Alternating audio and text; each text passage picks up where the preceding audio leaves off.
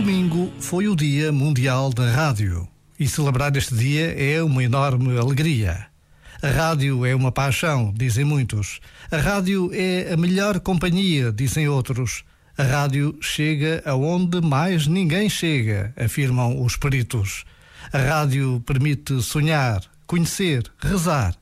A rádio cria verdadeiros laços de humanidade, toca vidas, permanece.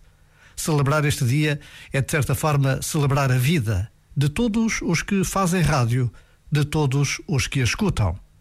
Por vezes, basta a pausa de um minuto para nos sentirmos gratos e a gratidão aproxima-nos de Deus.